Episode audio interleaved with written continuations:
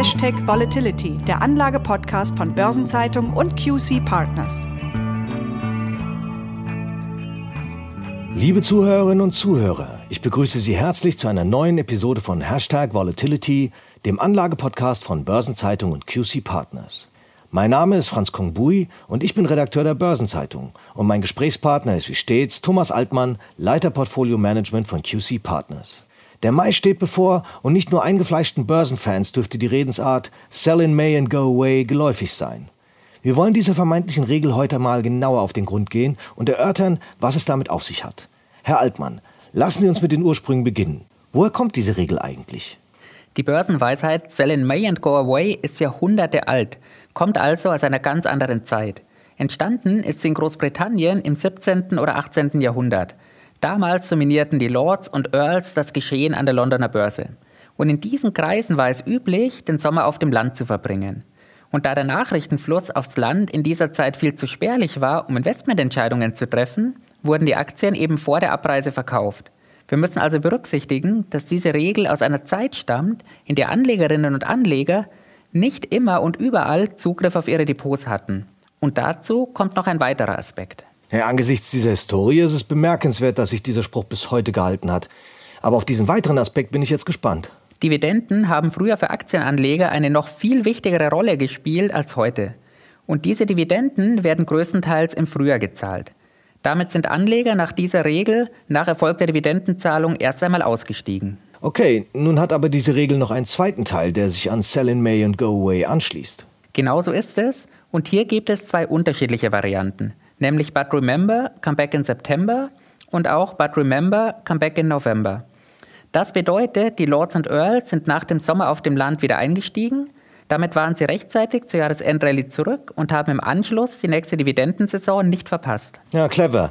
Kommen wir zur Zahlenbasis. Lässt sich denn ein Nutzen dieser Regel statistisch beweisen? Schauen wir hier zunächst mal auf den Dow Jones. Da haben wir mit einer Historie von mehr als 120 Jahren die längste Datenhistorie.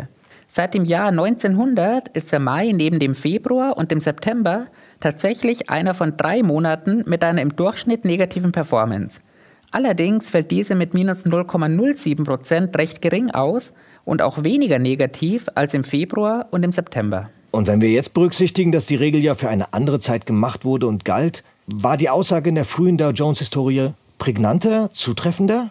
Greifen wir hier mal einen Zeitraum wie 1950 bis 1980 heraus.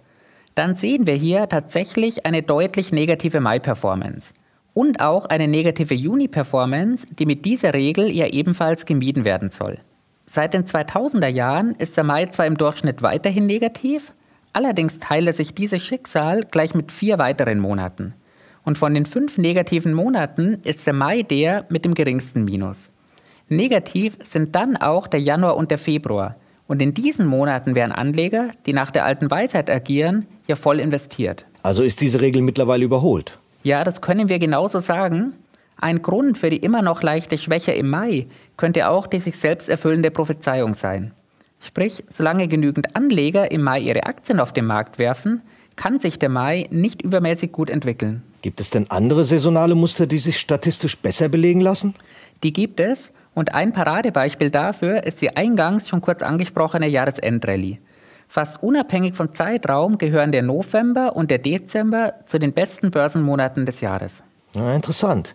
Nun haben wir aber ausschließlich über den Dow Jones gesprochen. Viele unserer Hörerinnen und Hörer interessieren sich sicherlich noch mehr für den DAX. Gilt hier denn dasselbe? Ja, hier haben wir leider eine kürzere Datenhistorie, aber an sich gilt hier das Gleiche. In den 60er, 70er und 80er Jahren lässt sich noch ein Nutzen von Sell in May and Go Away zeigen. In den 2000er Jahren nicht mehr. Die Jahresendrallye können wir dagegen auch beim DAX zeigen.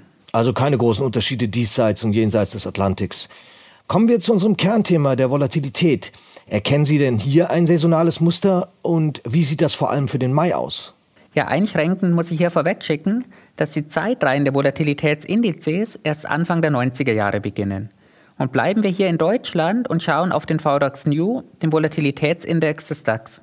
Tatsächlich zeigt die Auswertung dieser etwa 30 Jahre, dass die Volatilität durchschnittlich im April zurückgeht und ab Mai wieder anzieht. Von welchen Dimensionen sprechen wir hier? Wie groß sind die Veränderungen? Das ist das Problem, die sind sehr gering. Denn trotz dieses Anstiegs ist das durchschnittliche Volatilitätsniveau im Mai niedriger als im April.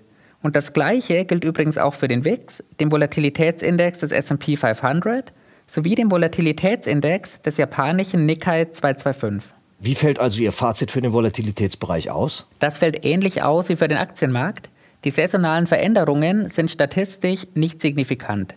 Handlungsempfehlungen lassen sich aus dem saisonalen Volatilitätsverlauf deshalb nicht ableiten. Stattdessen sollten Anlegerinnen und Anleger auf andere Fakten schauen. Ah, da kommen wir zu einem weiteren spannenden Thema, wenn wir auf diese Fakten schauen.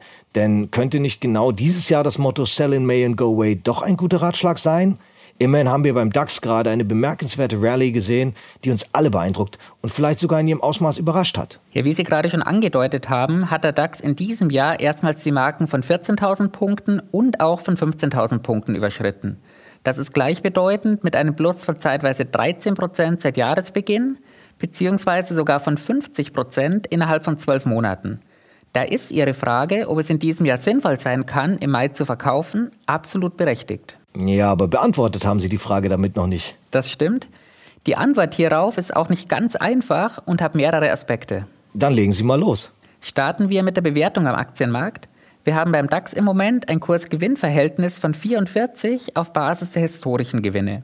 Dem steht ein Kurs-Gewinn-Verhältnis von 16 auf der Basis der zukünftig erwarteten Gewinne gegenüber. Daraus können wir ablesen, dass die Börsianer für die DAX 30 Unternehmen beinahe mit einer Verdreifachung der Gewinne rechnen. Das klingt imposant. Wie wahrscheinlich ist das denn tatsächlich? Hier schauen wir zunächst ein Stück zurück. Covid-19 bedingt sind die Unternehmensgewinne auf das Niveau von 2010 gefallen. Das war in der Spitze ein Rückgang um 77 Prozent. Jetzt sind wir immer noch 60 Prozent unter dem Rekordgewinn aus dem Jahr 2018. Dass es von hier aus also weiter nach oben gehen wird, ist ganz klar. Wenn sich die Gewinne jetzt, wie erwartet, beinahe verdreifachen, dann wären wir knapp über dem 2018er Hoch und hätten tatsächlich ein neues Gewinnrekordhoch. Aber mit einem gleichzeitig deutlich höheren Kursniveau. Und genau das ist der kritische Punkt dabei. Die Bewertung wäre dann trotzdem deutlich teurer, als sie 2018 war. Und deshalb müssen die Gewinne eben mindestens so stark steigen wie erwartet, um das aktuelle Kursniveau zu rechtfertigen. Geringere oder verspätete Gewinnanstiege könnten für das aktuelle Kursniveau zu einer ernsten Bedrohung werden. Und wir dürfen nicht vergessen, dass die Volkswirtschaften der Eurozone den Einbruch ihrer Bruttoinlandsprodukte in diesem Jahr noch nicht aufholen werden. Von daher bleibt spannend zu beobachten, ob den Unternehmen gelingen wird, was den Volkswirtschaften verwehrt bleibt. Aber woher kommt dann die Fantasie für weitere steigende Kurse, die viele ja immer noch haben? Das Ende der Fahnenstange scheint ja noch nicht erreicht. Das ist tatsächlich eine interessante Frage, Klar ist, dass weitere Kurssteigerungen nur mit weiteren Gewinnanstiegen über die bisherige Gewinnprognose hinaus zu rechtfertigen sind. Denn mit einem aktuellen Wert von 16 liegt das erwartete Kursgewinnverhältnis schon jetzt ein Drittel höher als durchschnittlich in den zehn Jahren vor der Pandemie. Die entscheidende Frage ist also, wie schnell und wie stark die Gewinne die historischen Maximalwerte übertreffen können. Und das Argument der Alternativlosigkeit der Aktie hat sich ja auch etwas abgeschwächt. Sie spielen jetzt auf den Zinsanstieg und die Anleiherenditen an. Vollkommen richtig. Hierzulande sind mit langlaufenden Anleihen zumindest wieder positive, wenngleich noch immer keine auskömmlichen Renditen zu erzielen. In den USA, dem Mutterland der Aktienkultur, sind Anleihen dagegen wieder eine ernstzunehmende Alternative zu Aktien. Gegenwind bedeuten die höheren Zinsen für Aktien aber vor allem deshalb, weil die Finanzierungskosten der Unternehmen damit ansteigen. Und dennoch steigt auch der SP 500 stetig an. Und das ist wirklich beeindruckend, denn auf der Basis der historischen Gewinne hat der SP 500 mit 32 die höchste Bewertung seit dem Beginn der Datenerhebung im Jahr 1954 erreicht. Das erwartete Kursgewinnverhältnis liegt mit 24 ebenfalls im Bereich der historischen Höchstwerte. Wir müssen hier berücksichtigen, dass das durchschnittliche Kursgewinnverhältnis langfristig bei 16 liegt in den zehn Jahren vor dem Beginn der Pandemie lag es durchschnittlich bei 18. Geht die Tendenz in der laufenden Berichtssaison denn in die richtige Richtung? Im Moment sind wir noch in einem relativ frühen Stadium der Berichtssaison, aber wir sehen auf Indexebene zumindest steigende Gewinne. Dann kommen wir zu Ihrem Fazit. Wie sollten sich Anleger verhalten? Sell in May and go away oder lieber investiert bleiben? Darauf gibt es tatsächlich keine pauschale Antwort.